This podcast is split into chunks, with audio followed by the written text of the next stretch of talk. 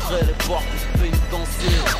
Derrière les murs d'une prison. Il y a des colères qui sont parfaitement saines. On va passer à la troisième partie, euh, si vous le voulez bien. Ça sera sur le sport, l'argent, les inégalités et la solidarité. Pour, euh, bah, je te laisse la parole à Bastien. Bastien, je t'en prie. Merci Madame Buffet. Grâce à votre action au ministère des Sports, la France dispose depuis 20 ans d'un système qui lui est propre de redistribution de l'argent généré par le sport professionnel vers le sport amateur, appelé taxe Buffet. La loi, la loi prévoit de prélever 5% sur l'ensemble des droits TV pour redistribuer l'argent récolté au sport amateur, qui est à hauteur de 40 millions, le surplus allant au budget général de l'État. En 2021, les députés ont voté un déplafonnement de la taxe à hauteur de 64 74 millions d'euros. Quand on considère l'explosion des montants des droits de la retransmission qui sont versés aux fédérations et aux ligues, 663 millions d'euros en 2021, rien que pour les droits de la Ligue 1, cela représente une somme toujours plus importante pour le sport amateur. Euh, la question, que pensez-vous aujourd'hui de l'utilisation et des effets de la taxe buffet qui doit bénéficier au sport amateur? Merci Bastien. D'abord, j'ai un regret. Vu le, tollé que ça avait euh, provoqué dans le sport professionnel à l'époque, j'aurais dû pas en rester à 5%, j'aurais dû monter à 10%.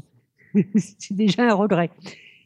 Le problème, c'est le problème que, vous soulevez, c'est-à-dire que l'État nous gèle tous les ans la moitié de la taxe buffet. C'est-à-dire que, au lieu que tout l'argent de la taxe aille au sport amateur, l'État en prend la moitié pour mettre dans la poche de Bercy, du ministère de l'économie, sans que son utilisation aille vers le sport, etc. Ça repart dans l'argent en général.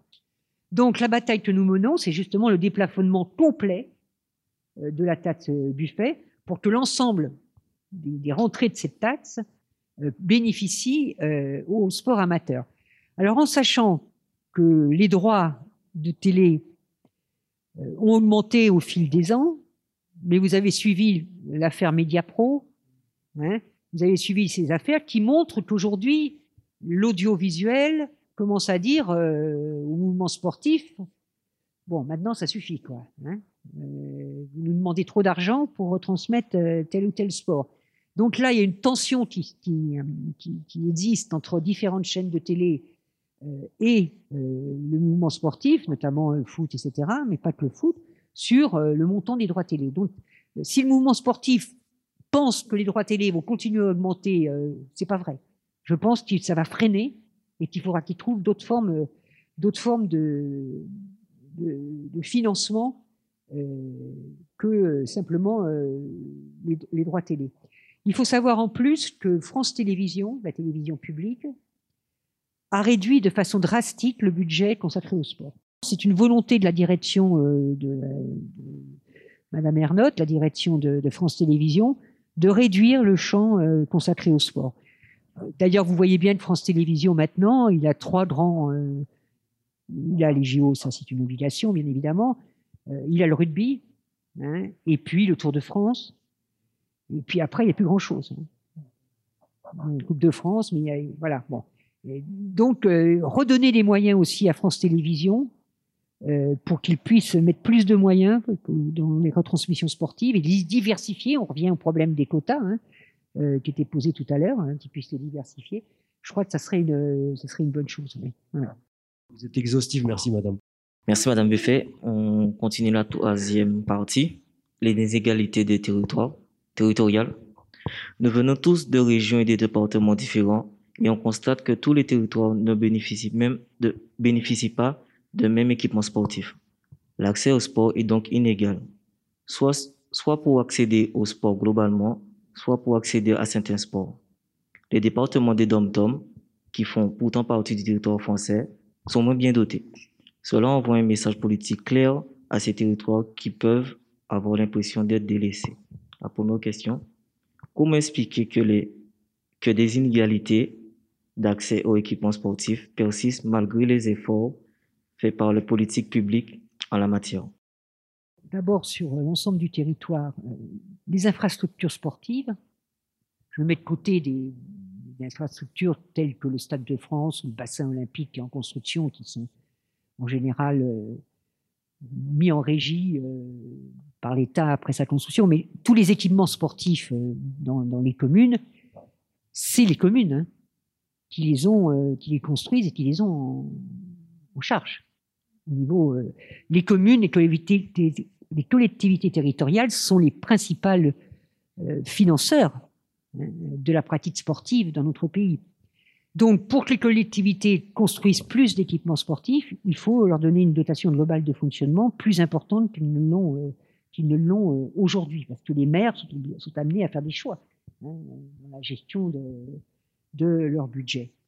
Donc, c'est vrai qu'on a des territoires qui sont, euh, je prenais l'exemple de la Seine-Saint-Denis, qui sont en retard, mais il y a aussi des zones rurales où vous avez accès à quasiment rien. hein. les zones rurales en France métropolitaine, où vous n'avez, pour ainsi dire, pas d'équipement euh, sportif. Où la pratique est très difficile. Bon, vous avez des terrains de foot communaux, vous avez, mais bon, pour les sports plus, euh, les gymnases, les terrains de hand, etc., c'est plus compliqué. Alors les dom-toms, les dom-toms, vous avez vu les événements qui, ont lieu au- aujourd'hui en, Guadeloupe et en Martinique. Il y a un problème de sous-dotation globale de ces départements, avec un pouvoir d'achat très compliqué, puisque je voyais encore un article dans la presse ce matin, euh, un journaliste a fait exactement les mêmes courses dans la métropole et en, Mar- et en Guadeloupe. Le double. Le prix du chariot, le double. Le double. Voilà. Mais ils n'ont pas un SMIC plus élevé. hein. Voilà. Donc, euh, il y a une crise sociale extrêmement importante et un sous-équipement. C'est d'autant plus euh, inacceptable que vous avez, dans la part des athlètes de haut niveau qui représentent la France, les couleurs de la France, vous avez beaucoup d'hommes et de femmes issus de Martinique, de Guyane, de Guadeloupe, euh, etc., etc., beaucoup. Hein, euh, de, de Tahiti, etc., beaucoup. Et on leur, enfin, j'ai envie de dire, on, on ne donne pas à leur pays, à leur territoire d'origine, euh, la, la contrepartie de ça en les équipements au Ouais. niveau, voilà. Et euh, on discutait hier parce qu'on a on- hier à la fédération de hand, on a fondé une une fondation euh, y est, J'ai oublié le titre. J'en suis la présidente, ça la fout mal. Euh, j'ai plus. Bon, cœur, je sais pas. Et parmi les projets qu'on a discutés hier, il y aura, on va justement se pencher sur la question de l'équipement euh, dans les territoires, les départements d'outre-mer. Parce qu'il y a des athlètes qui ont envie de repartir dans leur territoire d'origine, qui ont envie de développer la pratique sportive, mais qui se trouvent face à voilà, un monde. Foot et train de basket. Voilà, voilà. pas- Donc on, a- on, on va mettre une, un des, une des priorités sur cette question. Ok. Voilà. Donc, merci. Je vous passe à la deuxième question. Les JO sont-ils une solution pertinente pour établir le déséquilibre entre les territoires? On pense évidemment à l'exemple de la Seine-Saint-Denis, dont vous êtes député depuis 2020, euh, depuis 20 ans, excusez-moi, et qui doit bénéficier d'une installation des JO 2024. le fameux héritage des JOP 2024. Alors oui, il y aura un, héritage pour la Seine-Saint-Denis. D'abord, il va, y avoir la réfection du Stade de France, hein, une remise en état du Stade de France, où vont se dérouler toutes les épreuves d'athlétisme, etc. Il va y avoir, euh, le chantier avance bien, le bassin olympique, qui ensuite sera ouvert, bien sûr, euh, euh, aux athlètes euh, de Seine-Saint-Denis et d'ailleurs. Et puis, il y a des constructions de logements à travers la cité des athlètes, hein, et puis la cité des médias, qui sont d'ailleurs dans ma circonscription, la cité des médias, donc à Duny. On va avoir le prêt de trois piscines provisoires, hein, démontables, qui va, ça va nous aider. On va avoir l'équipement, la rénovation du, stade de Marville sur la Courneuve qui va être rénové. Euh, donc, on aura un héritage, euh, je dirais, euh, palpable au niveau des briques, hein, la construction. Ce dont on a beaucoup travaillé avec le, le POJO, le comité d'organisation, et la Solidéo, c'est qu'il fasse travailler des entreprises du département, voilà, que ça bénéficie aux entreprises du département, qu'il fasse appel à des jeunes du département pour euh, les accueillir en apprentissage, en alternance, etc., etc. Euh, là, on a plus de mal quand même. on a plus de mal à ce que l'héritage humain euh, soit, euh, se réalise euh, pleinement. hein. C'est tellement plus simple de faire appel à des grandes entreprises, euh, boum, bing, euh, que d'aller essayer de travailler avec une entreprise de, moindre importance. Donc, euh, il y a l'appel aux volontaires hein, euh, qui a été fait. Pour l'instant, personnellement, je trouve que, mais ça va peut-être venir, hein, on est encore à deux ans, ça vit pas. Je veux dire, il se passe pas beaucoup d'initiatives. On, a accueilli le drapeau olympique à la Courneuve en présence du, de l'ambassadeur du Japon en France. Donc, on a fait l'échange entre les Jeux Olympiques de Tokyo et les Jeux Olympiques, les JOP de, Paris, euh, Seine-Saint-Denis. Bon, ça a associé des, gamins, des gamines qui sont venus, euh, c'était sympathique, voilà. Mais on n'a pas tant d'initiatives de ce style, quoi. Pour l'instant, les, JOP n'ont pas un caractère suffisamment populaire, hein, qui associe suffisamment de monde euh, en Seine-Saint-Denis comme, ailleurs. Enfin, je veux dire, bon, ils ont fait une grande fête aux Trois Cadéros, mais ça concerne un public euh, un peu précis. Quoi. Donc, il faudrait plus d'initiatives de, proximité qui, qui encouragent à la pratique sportive, euh, qui, qui, voilà, qui, qui, associent plus les élus euh, locaux, qui ont envie de faire des choses.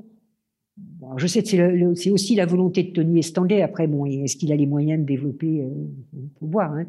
Mais je- bon, j'espère que ça va prendre un peu d'ampleur dans les, dans les mois qui viennent. Là, que ça va être un peu plus euh, vivant et populaire. Merci, Madame Buffet. Ben, je vais donner la parole au public s'il y en a des questions. Oui, bonjour. Euh, dans, comment dire, par rapport à vos explications que vous avez données par rapport au, au décret euh, Buffet sur le financement, euh, moi, il y a quelque chose qui me choque, c'est justement ce que vous disiez sur, par rapport euh, la position de Bercy qui taxe, euh, je ne sais plus, je crois, la moitié. Euh, c'est énorme. Et aussi, il y a une chose aussi que vous avez dit au tout début de, du débat, que en fait, il y avait euh, le, ministère des Sports, aujourd'hui qui est attitré, euh, qui est, comment dire, qui est couplé au, ministère de l'Éducation, et qui, sans les Jeux Olympiques de Paris, aurait été, euh, aurait même disparu. Comment, vous- comment pouvez-vous expliquer aujourd'hui, aujourd'hui de manière euh, générale, même depuis très longtemps, ce manque d'intérêt, total, hein, pour moi, c'est du dédain carrément à l'égard du sport, ce manque d'intérêt des hommes politiques. Et on a vu par le passé le général de Gaulle qui, euh, a mis des projets à long terme, euh, tant sur les centrales nucléaires, tant sur l'industrie militaro, on va dire industrielle aussi, qui a mis vraiment des projets à long terme. Justement, même tout ce qui a été, j'ai vu tout ce qu'on voit aujourd'hui viennent aussi de, de grandes décisions qui ont été prises. Euh, oui, voilà, Ariane aussi qui ont été prises à, à cette époque-là. Comment peut-on, comment euh, aujourd'hui, j'arrive pas à comprendre comment on peut avoir autant d'indifférence à l'égard du sport. Et pourtant, les premiers à s'en réjouir, et c'est pas une critique, hein, j'ai apprécié euh, le président Chirac quand il criait les noms des, des sportifs qu'il connaissait pas. Mais comment, comment on peut expliquer ce manque d'intérêt total? Pour moi, c'est du, du mépris. C'est du mépris. Avec tout le respect que j'ai à l'égard des, des hommes politiques, c'est, euh, je comprends pas. On dit que le sport, c'est, la santé, on veut véhiculer des valeurs du sport, beaucoup de choses. Et euh, pour moi, il y a un manque d'intérêt total. Euh, je sais sais pas comment. J'ai déposé euh, il y a quelque temps un projet de résolution à l'Assemblée nationale qui n'avait qu'un seul but, c'est d'ouvrir le débat justement sur la question que vous posez, puisque cette résolution visait à faire reconnaître le sport parmi les droits essentiels. Vous savez, comme on dit, le droit au logement, le droit à la santé, le droit à l'éducation, c'est obligé. Tout enfant doit avoir le droit à l'éducation, etc. L'idée de la résolution, c'est de faire du sport un droit parmi ces droits. C'est-à-dire que le droit à la pratique soit reconnu à chaque individu dans notre pays. Ce qui serait un pas en avant important.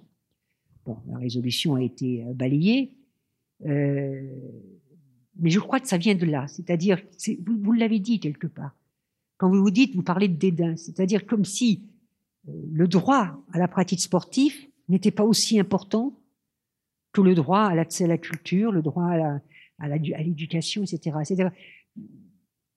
On a, on a l'impression que le sport ne serait pas une composante à part entière de l'épanouissement des individus. Euh, que le, le sport ne peut pas, euh, ne serait pas un artisan à part entière euh, d'un progrès dans le vivre ensemble, dans le voilà, dans la connaissance d'autres, dans le partage entre les nations, etc., etc.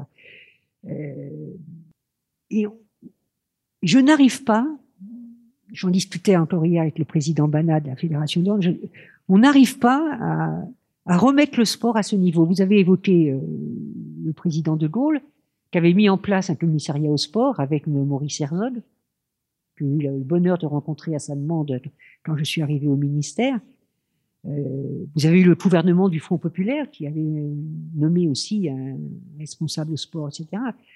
Mais c'est vrai que c'est laissé, voilà, on- il y a l'association sportive, il y a les fédérations. Ça fait pas l'objet d'un débat politique. Pourtant, c'est, c'est- une question politique. Est-ce que euh, les femmes et les hommes ont accès au sport Est-ce que partout dans tout le territoire, les hommes et les femmes peuvent avoir accès au sport? Est-ce que le sport porte des valeurs, euh, soit respectées, etc. Euh, Comment on, veille à la non-marchandisation du sport, les décors, et bon, etc., etc. Tout ça, c'est des vraies questions politiques. C'est pas des questions. euh, les associations ne peuvent pas régler ça toutes seules. S'il n'y a pas un État derrière, s'il n'y a pas des, une législation. Et on n'arrive pas. Si vous voulez, quand vous regardez l'Assemblée, vous avez des spécialistes dans chaque groupe. Voilà. Donc moi, pour mon groupe, euh, quand, il y a une question sport, on dit ben Buffet, tu, voilà, tu- voilà. Alors au groupe socialiste, c'est Régis Juanico. Euh, Au groupe Les Républicains, c'est Minot, euh, etc. Donc il y a quelques députés qui sont qui connaissent un peu, mais ça, voilà, ça, ne fait pas l'objet d'un débat. On parlait tout à l'heure de la présidentielle. Pour l'instant, je n'ai entendu aucun candidat ou candidate euh, s'emparer de la question du sport. Moi, je disais à la présidente du CNOSF ce matin, je disais, écoutez, euh, euh, moi je serais vous, je convoquerais l'ensemble des candidats et je leur dirais maintenant, on fait une table ronde, quel est votre projet pour le sport? Non. On va élire des gens, sait pas ce qu'ils pensent sur le sport, ça n'a aucune importance, allez hop. Par contre, il faut qu'on sache exactement ce qu'ils pensent sur l'immigration, sur l'économie, ça, ça il faut, hein, parce que sinon... euh, Mais euh, non, sur le sport, ça ne m'intéresse pas. Donc, euh, on a ce problème que le sport n'est pas un objet politique, on n'est plus un objet politique.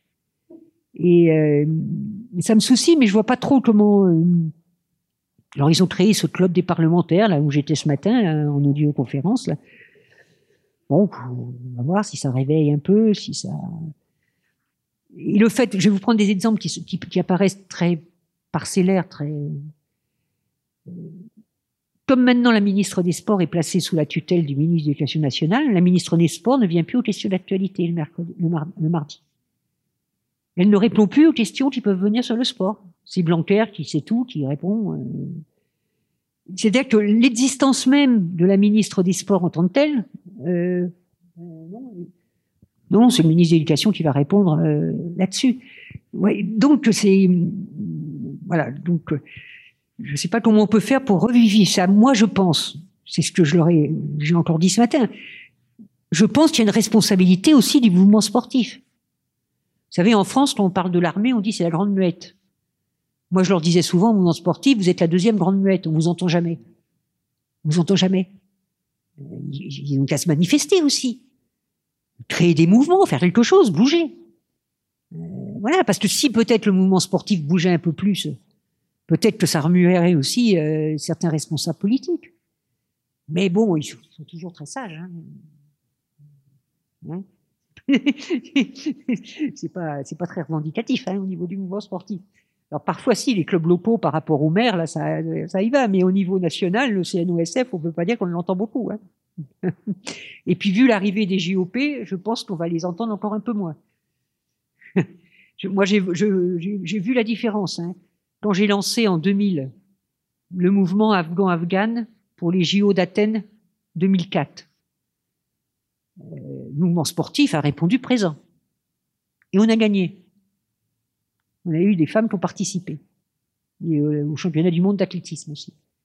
Là, j'ai relancé une initiative euh, en direction des JOP 2024 en me disant, je ne vois pas pourquoi l'Afghanistan défilerait, euh, euh, puisqu'ils interdisent aux femmes le sport, pourquoi ils défileraient à- au Stade de France. Hein. Euh, silence. Comme on a les JOP, euh, on ne veut pas fâcher le CIO, silence, j'ai pas de répondant. A une fédération que je vais voir la semaine prochaine qui me dit on va regarder. Mais n'en veut plus. Personne ne veut euh, voilà, se fâcher avec les, instances internationales et tout ça. Mais c'est quand même, je sais pas, moi, c'est un vrai problème. On, se dit le pays des droits des êtres humains. Il faut que ça soit vrai. Oui, Bastien.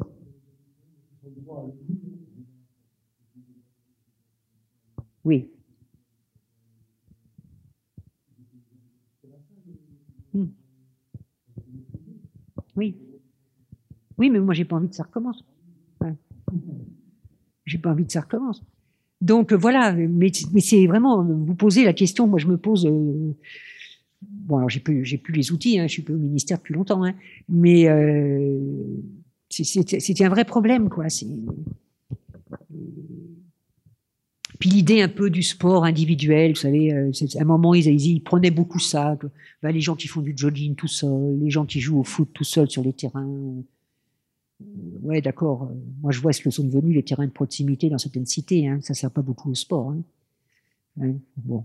Euh, donc, euh, s'il n'y a pas d'encadrement, s'il n'y a pas une vie associative, s'il n'y a pas tout ça, voilà. Donc, euh, on n'a toujours pas le statut du bénévole faire en sorte que quelqu'un qui a consacré, euh, j'étais un tournoi organisé, alors c'est pas un sport très connu, ok, ok en salle, à Blanc-Ménil dimanche après-midi, et j'écoutais tout ce que faisaient les bénévoles. Ils réglaient tout, tout, tout, tout.